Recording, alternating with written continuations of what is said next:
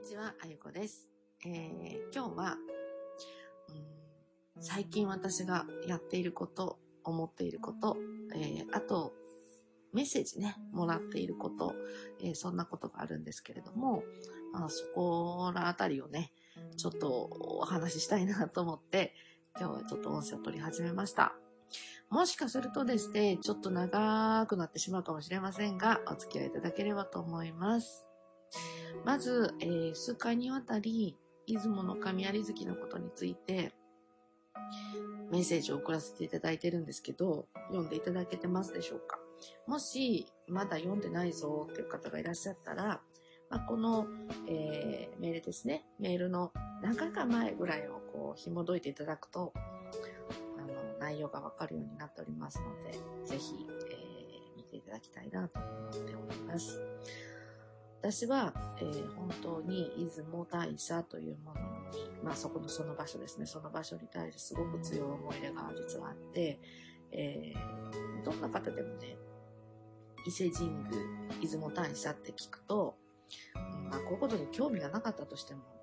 知ってる場所ではあると思うんですね。で、最近ですね、もうこの、特に1、2年は、パワースポットブームだったり、神社文化巡りブームだったり、もすごいいろんなことが起こってるんですけど、だからこその今、うん、こういうことに馴染みのない方にも、どんどんと、えー関わっていただきたいなと思っている気持ちもあって、そういう発信をしてみたり、まあ、つまりは、うん、初心者の方でも、こういうとこういうことがわからなかったとしても、うん理解していただけるような、発信をしていってたりですとか、あと、まあ、こういうことをね、どんどんどんどん突き進められて、まあ、いろいろ、うん、急に私、神社行くようになったわ、とか、お寺に興味出てくるようになったわ、パワースポットってなんだろう、ね、神様ってなんだろうっていうことから、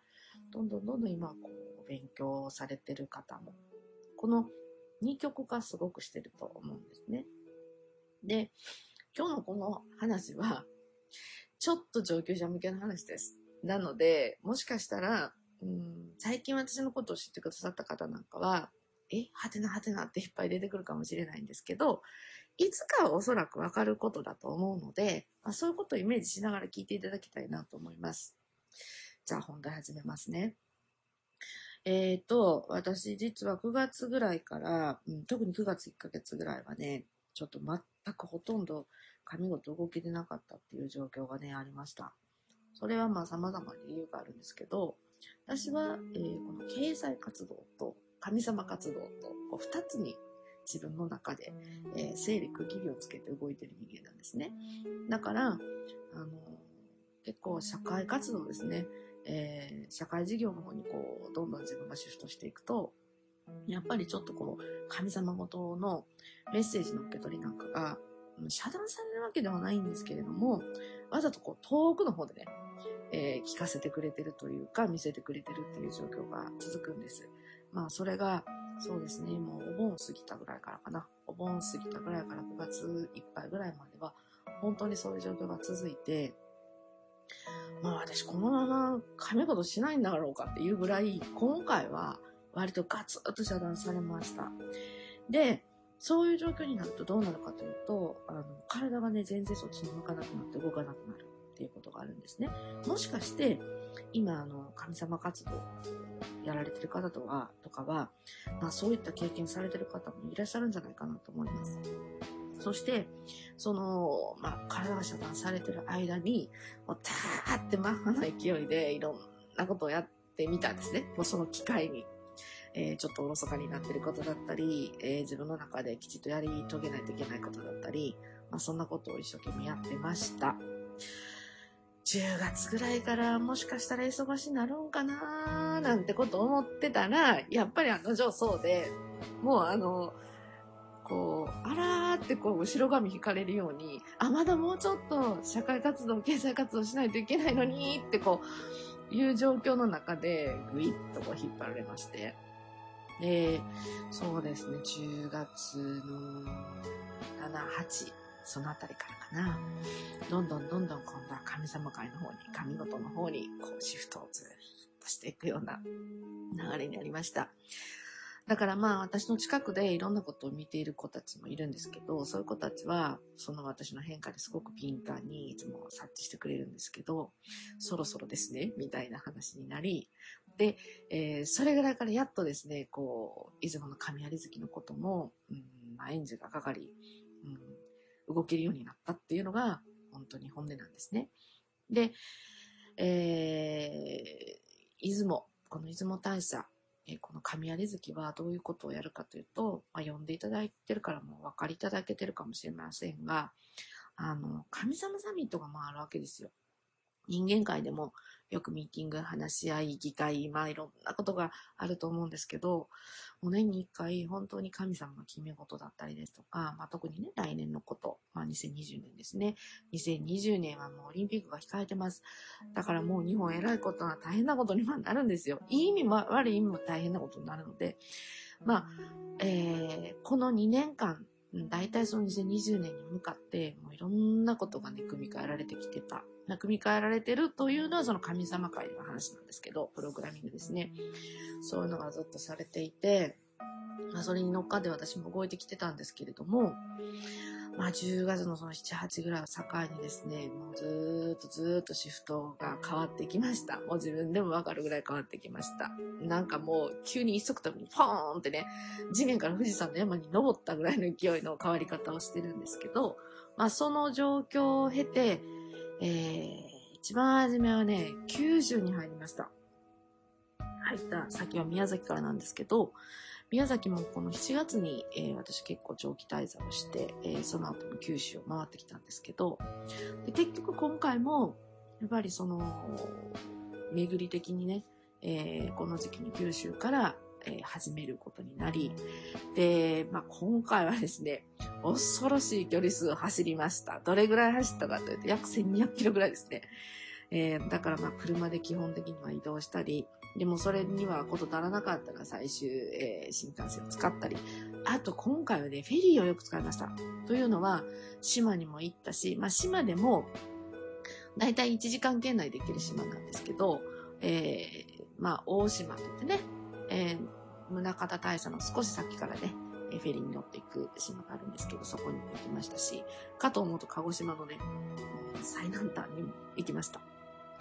えー、あ、違う、最南端まで行くつもりがその手前ですね。その手前の、えー、千ヶ浜というところですね。そこは2時間だから、2時間だけね、本当にね、あの、道が出来上がるんですよ。それも、まあ、潮の具合で、えー、変わるんですけれども、あの、ちょうど22日にそこに渡れるという情報をね、もうそこ、九州にいる間にゲットしたので、まあ、そこも行ってきたりとか、まあ、宮崎はですね、天祖降臨の地であり、えー、これはまあ22日の即位の議員にもつながっていくことなんですけれども、まあそうやってね、うん、あまり、これは私あんまオペラには言ってないですけども、結構な、まあ、壮大な計画も、うん、こなしているという現実もあって、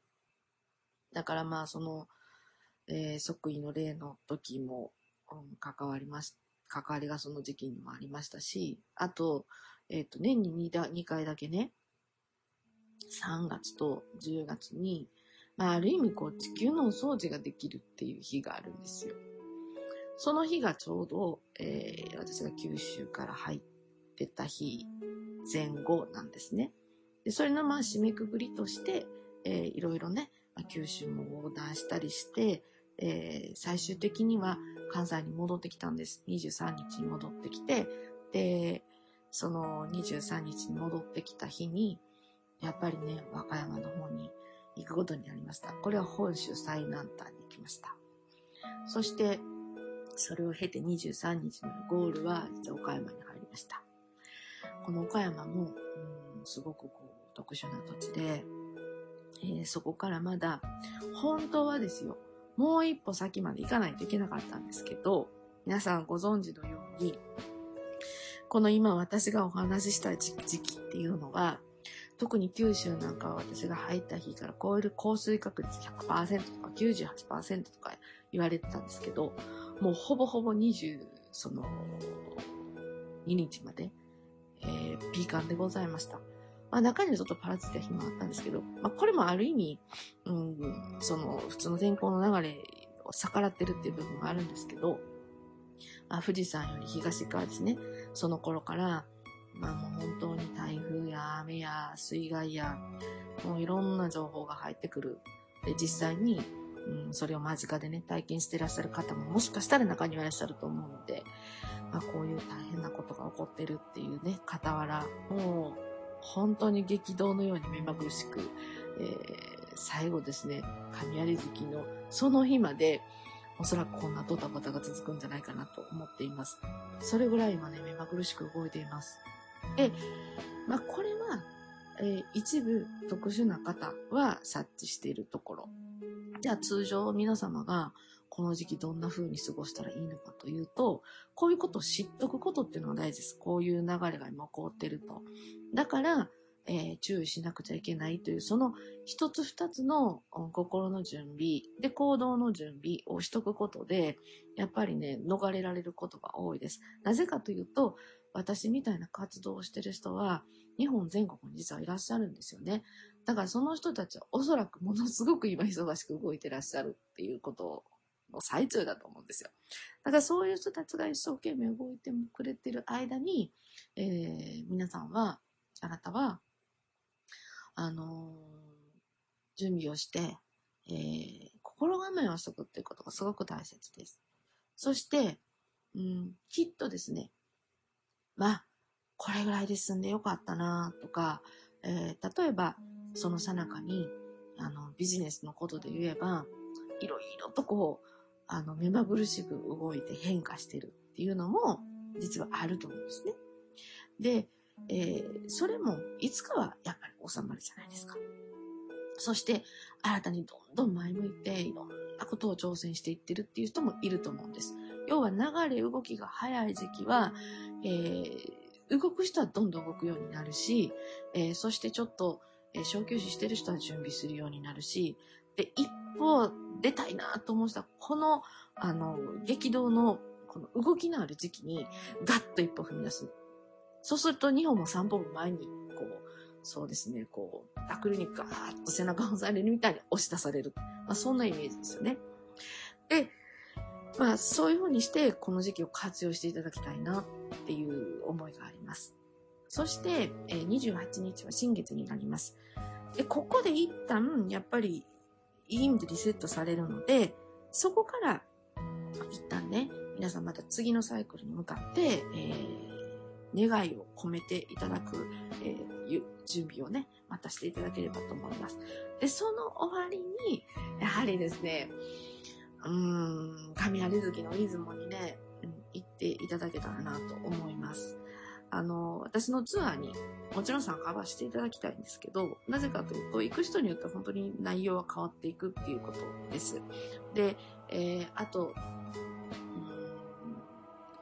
そうじゃなくて、えー、僕は私は自分で出雲に行くんだっていう人もいらっしゃると思うんです。それも全然 OK なんです。OK なんですけれども、えー、意識の中に、えー、出雲の、うん、その雷月まではものすごく激動な流れを経て今今年は、えー、それが出雲の大祭が始まるという意識を持っていただきたいと思います。なので、出雲の大祭もいつもではない状況が起こり得る可能性があるんですよ。もちろん天候のこともそうですし、あと、いつもならこれうまくスムーズにいけてることが、まあ、今年は無理だとかね、逆もあります。え、こんなことありえなかったのに、みたいなことがもう待ち受けている、えー、出雲の雷月でございます。ですから、まあ、行けても行けなくても、えー、出雲の雷月ということが、そういうことがあるっていうことを、うん、イメージの中に一つ入れていただけると、本当にいいかなと思います。えー、あなたも、あなた自身も、えー、助けます。で、えー、周りも助けます。えー、そして、あなたの願いのことも叶ってきますという、こういうサイクルになるので、今日お話ししたようなことは念頭に置きながら、11月の7日までです。7日が、うん、出雲の大祭、その前日は神迎えという行事もあります。えー、今日からですね、少しずつ、えー、かいつまんで、出雲のお話だったり、えー、こうやって私が今思っていることとかを、えー、音声でお届けしていきたいなと思うので、お楽しみにお待ちください。今日は初日ということで、ちょっと長くなりましたし、えー、はてな、何やってんやろ、あのことはっていうようなことがあったと思います。そういう方は、もしよろしければ、あの、質問していただくと、えー、私それ読んで、こうやって音声でお答えしていくっていうことも可能ですので、ぜひ、えー、この時期に活用していただきたいなと思います。それではまた明日、えー、音声でお送りしたいと思います。じゃあね。